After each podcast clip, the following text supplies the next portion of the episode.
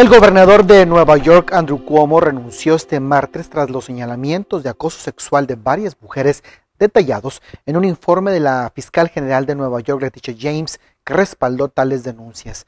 En el informe, los investigadores dijeron que encontraron un patrón de comportamiento inapropiado por parte de Cuomo que incluía tanto toques no deseados como comentarios de naturaleza sugestiva y sexual.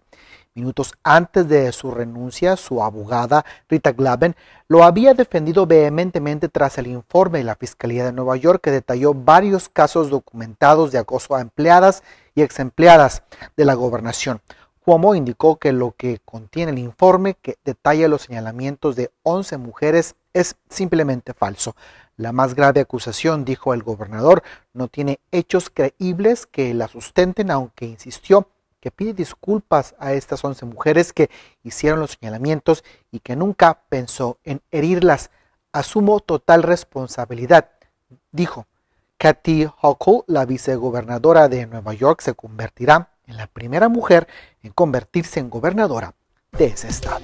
Tras meses de negociaciones y con apoyo bipartidista, el plan de inversión en infraestructura de 1.2 billones de dólares trillones en inglés, impulsado como histórico por el presidente Joe Biden, fue aprobado este martes en el Senado de Estados Unidos. El plan prevé 550 mil millones de dólares en nuevos gastos federales en carreteras, puentes transportes, así como en Internet de banda ancha y en la lucha contra el cambio climático, incorpora otras partidas presupuestarias ya aprobadas para un total de 1.2 billones de dólares.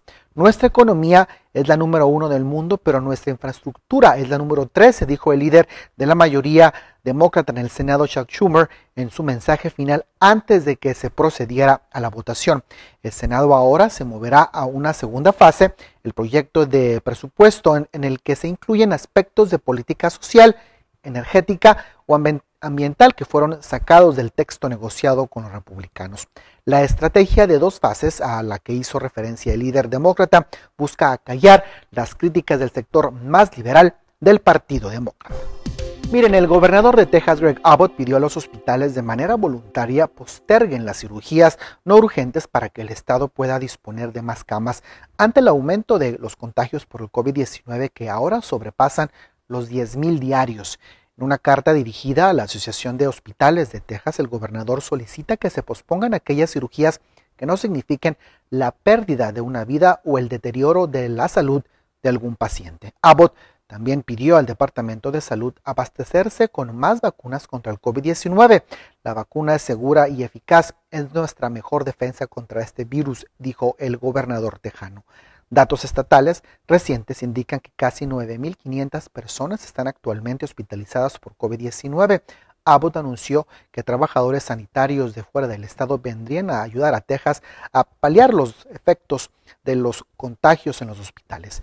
Pero por otra parte, el gobernador tejano se enfrenta a desafíos legales por su orden de prohibir las mascarillas. El juez del condado de Dallas, demócrata y funcionario electo, dijo el lunes por la noche que presentó una orden de restricción temporal contra la prohibición, declarando que el gobernador carece de autoridad legal para imponerla. Este viernes 13 de agosto, el Servicio de Impuestos Internos, el IRS, repartirá el segundo pago de 6 del crédito tributario por hijo, el cual se comenzó a proporcionar a todas las familias beneficiarias el pasado 15 de julio. El fin de este crédito tributario es que millones de estadounidenses tengan recursos suficientes para garantizar la manutención de sus hijos. A pesar de que en cuatro días se libera el segundo pago, hay muchas familias que pueden calificar y no están dadas de alta para recibir dicho beneficio. A pesar de que será la segunda ronda de entrega, todavía pueden reclamar los siguientes cuatro pagos de septiembre a diciembre si se dan de alta y cumplen los requisitos que estipula el IRS. El crédito tributario por hijo va desde 250 a 300 dólares al mes por hijo menor de 17 años de edad. Si no estás dado de alta, visita el portal irs.gov para enviar tu información.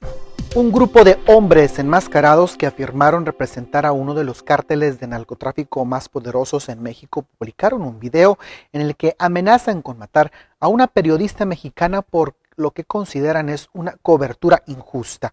En un video publicado el lunes por la madrugada en redes sociales, algunos hombres enmascarados y fuertemente armados rodean a otro hombre sentado frente a un pequeño escritorio quien pronunció un mensaje a nombre de Rubén Oceguera Cervantes, alias El Mencho, quien es el líder del cártel Jalisco Nueva Generación. El mensaje criticaba a Milenio Televisión, un canal de televisión por cable asociado con una importante cadena de periódicos mexicana, debido a que, según el texto, favorecía a los grupos de autodefensas que luchan en contra de ese cártel en el estado de Michoacán. El hombre mencionó específicamente a la conductora Azucena Uresti amenazando con matarla y hacer que se trague sus palabras, así lo dijeron.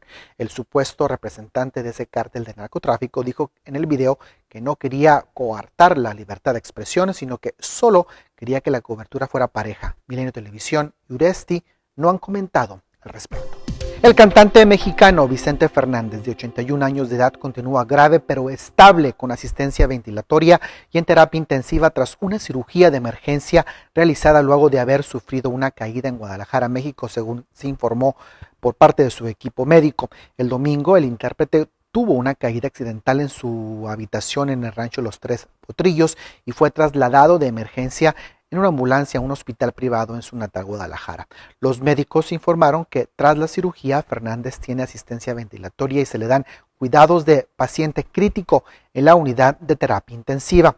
El lunes, el hijo del cantante Vicente Fernández Jr. informó a medios de comunicación que en el incidente su padre se había lastimado las vértebras cervicales y que se mantenía sedado al terminar la cirugía. Los médicos están en espera de los resultados de la tomografía y otros exámenes clínicos realizados al charro de Huentitán para conocer su evolución y definir los siguientes pasos.